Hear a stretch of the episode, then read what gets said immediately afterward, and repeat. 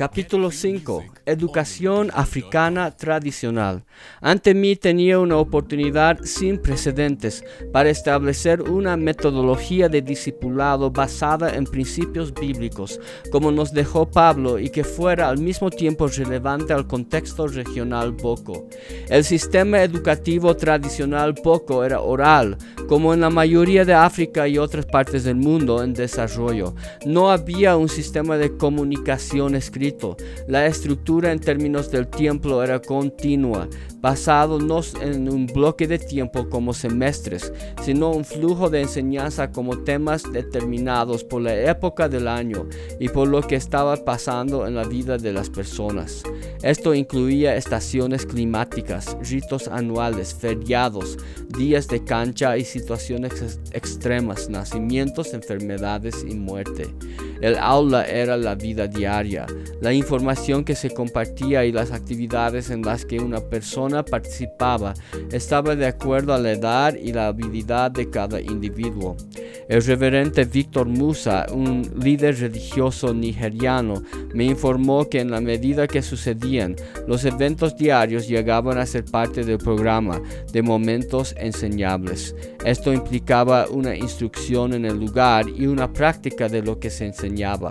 Por ejemplo, la forma en que se cortaba los cuernos de un reno, sacrificios a los ídolos y cómo identificar las huellas de humanos y animales. Luego había eventos no estructurados que tenían que ser enseñados, por ejemplo la muerte o la súbita llegada de un jefe.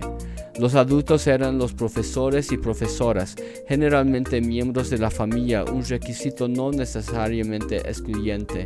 Además de las actividades prácticas de enseñanza, los adultos eran el modelo de sus actividades que después serían imitados por los estudiantes. El aprendizaje indirecto se daba mientras los niños estaban sentados alrededor de una fogata escuchando, algunas veces atisbando las discusiones de los adultos, cantando canciones, recitando proverbios o adivinanzas. El sistema educativo africano puede ser descrito como centrado en la familia con los adultos formal e informalmente, impartiendo un flujo de conocimientos adecuados a la edad de los estudiantes y concernientes a aspectos diarios de la vida y a medida en que estos se daban. El estilo de comunicación africana es altamente contextual.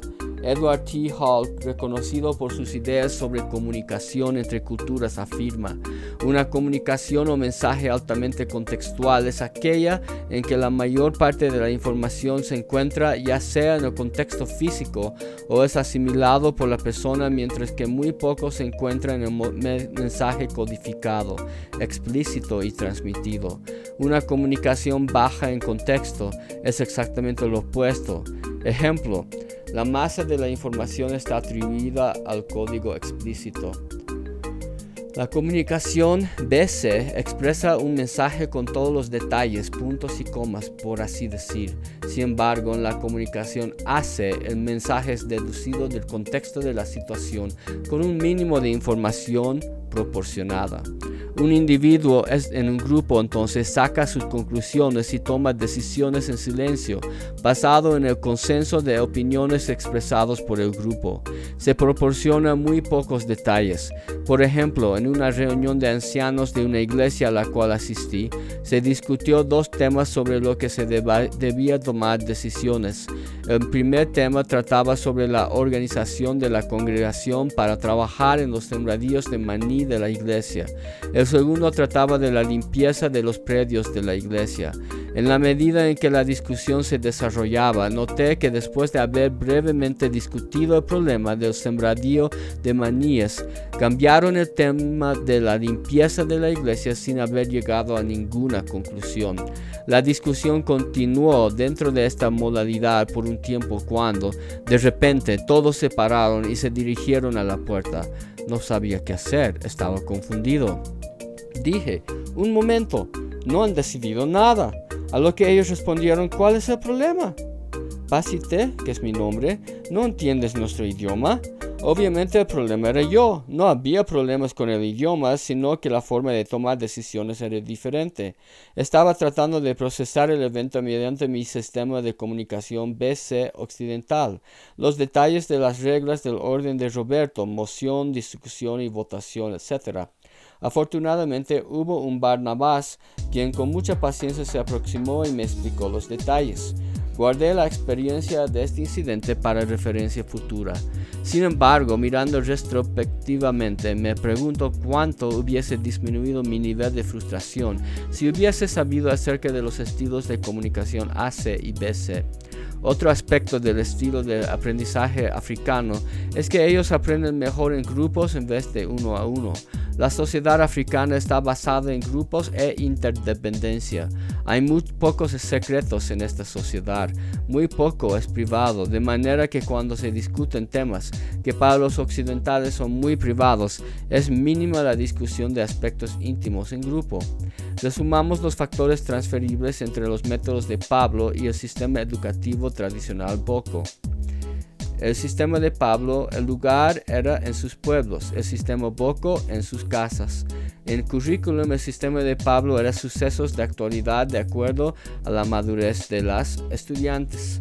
En el sistema Boko era sucesos específicos de actualidad de acuerdo a la madurez de los estudiantes.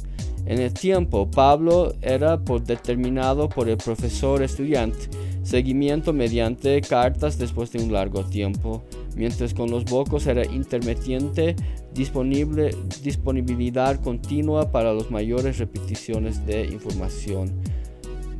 con Pablo los profesores eran creyentes maduros y con los bocos eran adultos. Con Pablo los métodos eran modelos para ser imitados en ambos casos, también con los bocos. Con Pablo eran guías para los jóvenes, enseñanza directa de la palabra. Con los bocos era enseñanza en el trabajo, jóvenes participando de las discusiones de los adultos.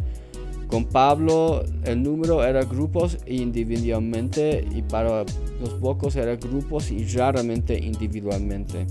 Estas comparaciones nos dan seguridad de que los métodos de Pablo son prácticos y beneficiosos en el discipulado de los creyentes de primera generación, lo que hace aún más importante un liderazgo en términos relevantes a sus culturas. El proceso de discipulado de los creyentes y líderes fue denominado discipulado en base a eventos ya que se decidió copiar el sistema educativo africano, el cual es iniciado en la medida en que eventos, problemas, circunstancias y tradiciones suceden e inmediatamente son implementados.